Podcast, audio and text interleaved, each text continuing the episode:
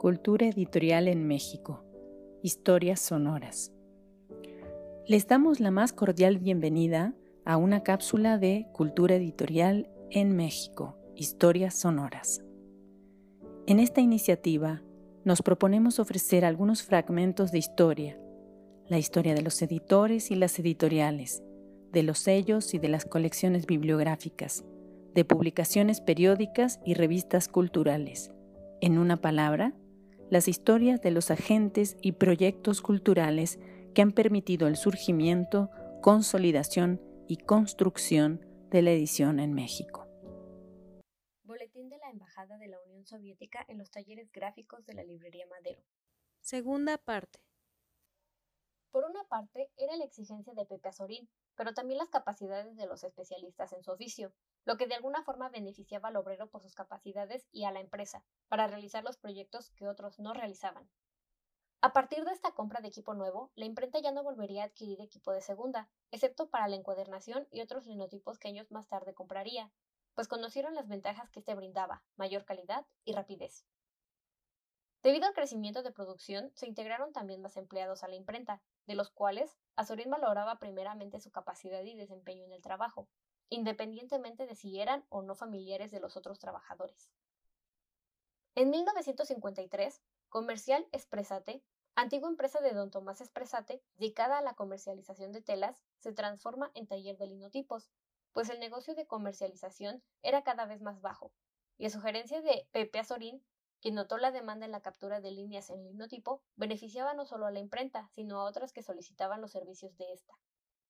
Se enfocó a la captura de texto en linotipos con máquinas que en un principio estaban fuera de las instalaciones de la imprenta, pero para 1954 estas se integrarían al taller, lo que facilitaría su uso, disminuyendo tiempos fundiendo y corrigiendo en el mismo lugar.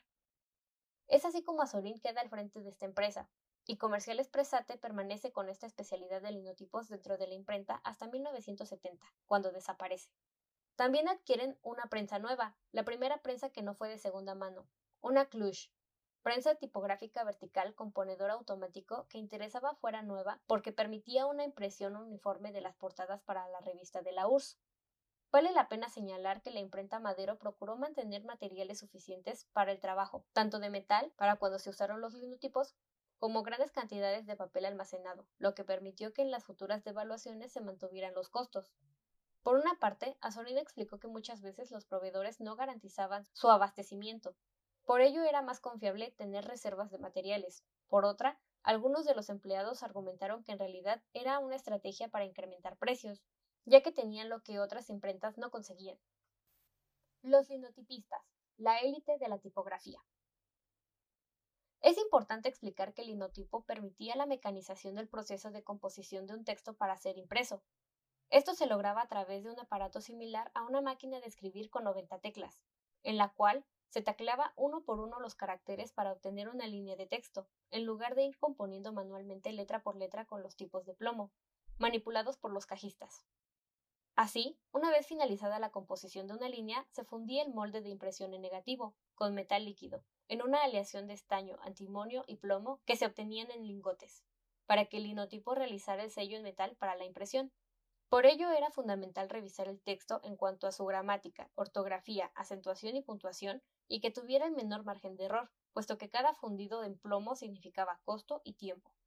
Estas máquinas en su mayoría fueron adquiridas de segunda mano, casi todas provenientes de periódicos que las vendían una vez que conseguían otra nueva. En aquel tiempo, los linotipistas se formaban aprendiendo algunas cosas en escuelas técnicas de artes gráficas, pero en su mayoría estas personas se fueron formando y especializando sobre la marcha, trabajando en los diarios en los que estuvieron primeramente como ayudantes, logrando gran capacidad de captura de texto y manejo del lenguaje por el trabajo diario que realizaban en los periódicos.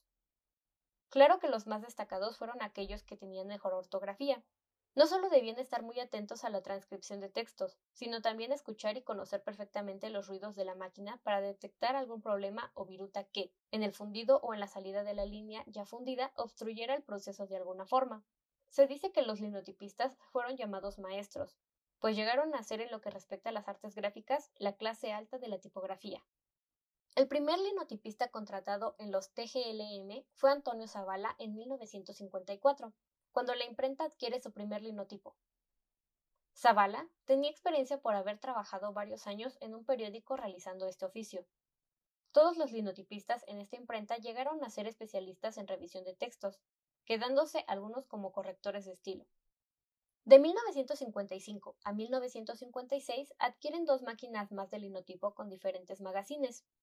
Un magazine era una caja de aproximadamente 50 por 50 centímetros que contenía matrices de tipografías con cuerpos de 6 a 14 puntos, para que el linotipo pudiera escribir determinados caracteres.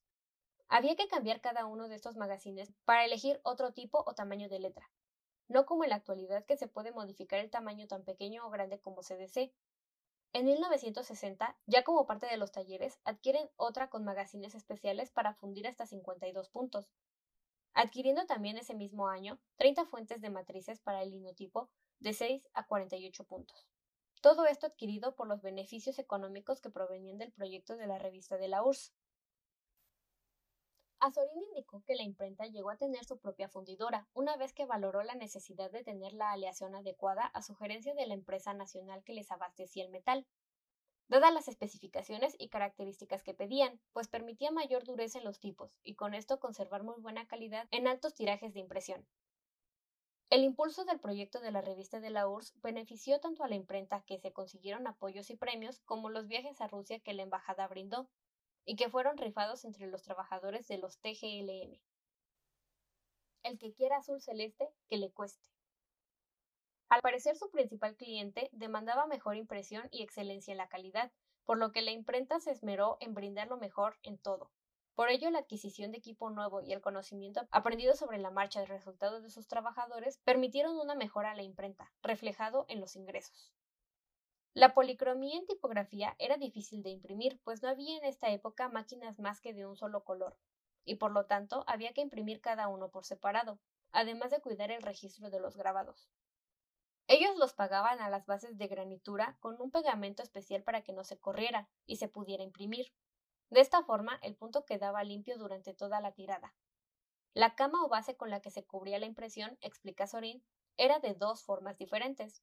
Si la impresión era de línea, se ponía una cama dura, pero cuando se imprimía color, se usaba una cama semidura con un hule especial, lo que permitía muy bien la absorción. Se imprimían de dos a tres colores directos. No se conocía entonces la cuatricromía, que incluye la cuarta tinta, el negro. Se imprimía en plastas y en medios tonos, y las selecciones de color eran solo en tricromía. Uso del cian, magenta y amarillo. Y en todo caso, imprimir tres veces para impresiones a color era costoso y difícil, pues en los talleres no se tenían las condiciones porque los techos eran de lámina eureka, una lámina de fibras sintéticas. Y si en la noche llovía o hacía mucho frío, al día siguiente el papel se estiraba o se encogía, y hacía imposible su registro. Así que se debía cuidar que el papel por la noche no se modificara en su tamaño por el frío o el calor. Por ello, el papel impreso por una tinta se forraba en su secado por la noche con otro papel, se cubrían las resmas, los conjuntos de 500 pliegos, de papel impreso en las calles de Aniceto Ortega por su techo de asbesto. Por otro lado, el material que utilizaban en los espacios en blanco para formar las páginas también se fundían en los linotipos, y los cajistas los refinaban en las sierras para que la altura fuera mucho mejor que lo que se acostumbraba. Si no se alineaba bien, aparecían los famosos sopilotes o marcas que quedaban sobre el papel, se hacía siempre una plantilla con los trozos de la caja y del refil con los espacios que se necesitara en cada uno de los trabajos. En la búsqueda de la innovación y de una mejor posición con mayor calidad en el mercado, Azorín destacó que en la imprenta se hicieron caracteres especiales, como fórmulas matemáticas en libros para la UNAM o en textos de música especializados, caracteres que se mezclaban con diferentes tipos y fuentes de linotipo, en los que se manipulaba la altura o se les cortaba alguna parte con la sierra. Los especialistas de estos ajustes fueron Erasmo Torres y Luis Morales, así como los cajistas Carlos Maldonado y Antonio González. Estos especialistas componían los linotipos con los espacios abiertos o mal distribuidos que automáticamente el linotipo marcaba, y para solucionarlo los cortaban, sobre todo en textos para títulos en cuya lectura era más fácil detectar, mejorando su distribución y proporción con el resto de las letras. Este tipo de cuidado o detalle no lo realizaba entonces cualquier imprenta. Por ello también muchos clientes buscaron en los TGLM este tipo de trabajos minuciosos y de mucha calidad. Un proyecto que recuerda a González es el que llevó un senador, Andrés Enestrosa, quien quería un libro en zapoteco. Al revisarlo dan cuenta que el linotipo no contaba con los acentos que la publicación requería. Para resolver tal compromiso de la línea del linotipo, tomó solo la parte de arriba de los ceros y los ochos en los ángulos que se fundían. Los montó y los demás los quitó con cúter, de tal forma que pudo sustituir con eso los caracteres en zapoteco describiendo que como todavía no llegaban las computadoras había que hacerlo a mano, pero no era imposible. Además, después de este proyecto les llegó otro, imprimir la Biblia Reina, textos que llevaban unos puntitos y unas llavecitas para poder entender la parábola. Por tanto, al igual que el texto en zapoteco, logró ajustarlos y resolverlos a mano, modificando los caracteres para su uso en los libros que finalmente se imprimieron. Sin duda, Azorín tenía una gran confianza en sus trabajadores como expertos en su oficio, aunque eso sí, antes de iniciar algún proyecto como estos, preguntaba a los maestros y les solicitaba su punto de vista para saber si podían comprometerse a darle solución, en parte como un reto y en parte porque sabía que sus conocimientos y habilidades facilitarían más proyectos con sus clientes, permitiendo una gran adaptación a las condiciones que el mercado demandaba. Esta primera etapa, como se puede notar, fue una de las más productivas para la imprenta, en la que desde su surgimiento buscó contar con lo mejor en sus procesos de producción. En buena parte esto se debió a su principal cliente, el Boletín de la Embajada de la Unión Soviética, cuyo beneficio económico permitió el crecimiento casi de forma inmediata, y es a su vez la adquisición de equipo y de gente de oficio que se especializó en cada área, logrando mantener así los índices de calidad. Si a la escucha le interesa saber más sobre Boletín de la Embajada de la Unión Soviética en los talleres gráficos de la librería Madero, le sugerimos se dirija a las obras que sirvieron como bibliografía del texto leído. Entre ellas se encuentran Azorín P. 2009, Imprenta Madero, La fábrica de objetos para leer, M. Léndez, entrevistador. De la Barrera M. 2019, el diseño gráfico, las transformaciones tecnológicas de una profesión creativa. Aguascalientes, editorial UAA. Agradecemos a los investigadores y profesionales del mundo del libro y la edición por el apoyo en la elaboración de contenidos.